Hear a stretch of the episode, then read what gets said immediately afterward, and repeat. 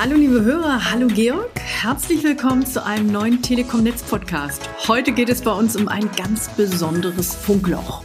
Wir erzählen die erstaunliche Geschichte eines echten Funkloch-Promis.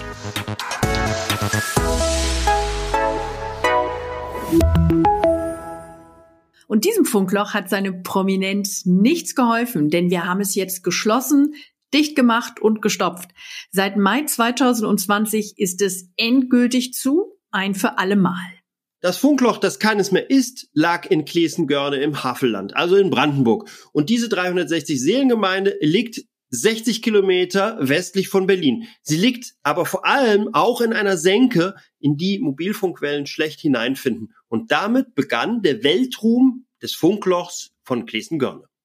Und das ist nicht einmal übertrieben. Bis nach Schweden, Dänemark und sogar Japan haben Internet und Zeitungen über die wunderlichen Dinge berichtet, die sich im Havelland zugetragen haben. Dafür hat im Übrigen auch Joachim Tessenow gesorgt. Er war bis 2019 Bürgermeister von Klesengörne und er war schwer genervt davon, dass sein Ort ein Mobilfunk-Nirvana war. Und das hat Bürgermeister Tessenow gar nicht ungeschickt angestellt. Er schlug lautstark Alarm, er schaltete die hohe Politik in Potsdam und in Berlin ein. Er startete sogar eine Online-Petition, um auf sein Funkloch aufmerksam zu machen.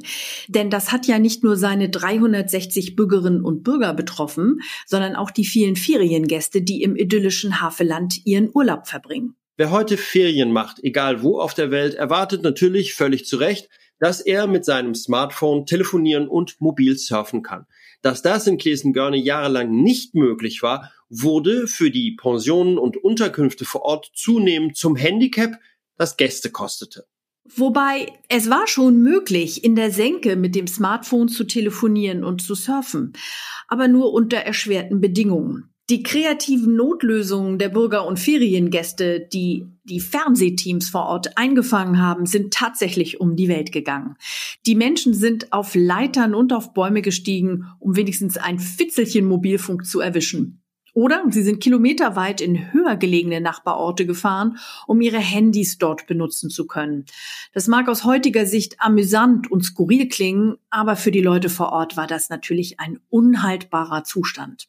Nun fragen sich unsere Zuhörer, Steffi, wahrscheinlich, warum wir oder ein anderer Anbieter Görne dann nicht einfach ans Mobilfunknetz angeschlossen haben. Aber das Problem blieb eben, dass eine Versorgung aufgrund der speziellen geografischen Lage in dieser Senke technisch sehr aufwendig und damit auch sehr teuer geworden wäre.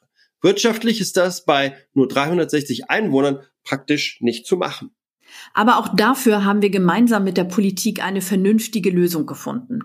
Und so begann Teil 1 der Aktion Mobilfunk für Klesen-Görne. Im Juli 2018 haben wir als schnelle Lösung erst einmal zwei provisorische mobile Sendestationen in Betrieb genommen. Eine in Klesen und die andere in Görne. 50 Journalisten und Telekom-Technikvorstand Walter Goldenitz waren bei der Inbetriebnahme dabei. Und sogar Bundesverkehrsminister Andreas Scheuer war extra ins Havelland gereist. Promi-Gäste fürs Promi-Funkloch das es aber ja jetzt nicht mehr gibt. Mit dem Provisorium war die Not erst einmal behoben, aber wir kennen das alle vom Zahnarzt. Irgendwann muss das Provisorium raus und eine endgültige Lösung her. Und das war dann Anfang Mai 2020 soweit. Wir haben jetzt zwei Mobilfunkmasten in Betrieb genommen, die die Einwohner und ihre Gäste dauerhaft versorgen. Sie können ab sofort GSM fürs Telefonieren und für SMS nutzen und LTE für mobiles Internet mit bis zu 50 Megabit pro Sekunde. Eine Richtfunkverbindung sorgt dafür, dass die mobilen Daten aus der Senke herausfinden und im Glasfasernetz der Telekom landen. 150.000 bis 200.000 Euro kostet jede der beiden Anlagen. Vom Plan bis zur Inbetriebnahme hat es 22 Monate gedauert, mit vielen einzelnen Schritten von Genehmigungen über Ausschreibung bis hin zum eigentlichen Bau. Das ist flotter als sonst üblich, sagt Matthias Werner, der Kommunalbeauftragte der Telekom Technik für Brandenburg.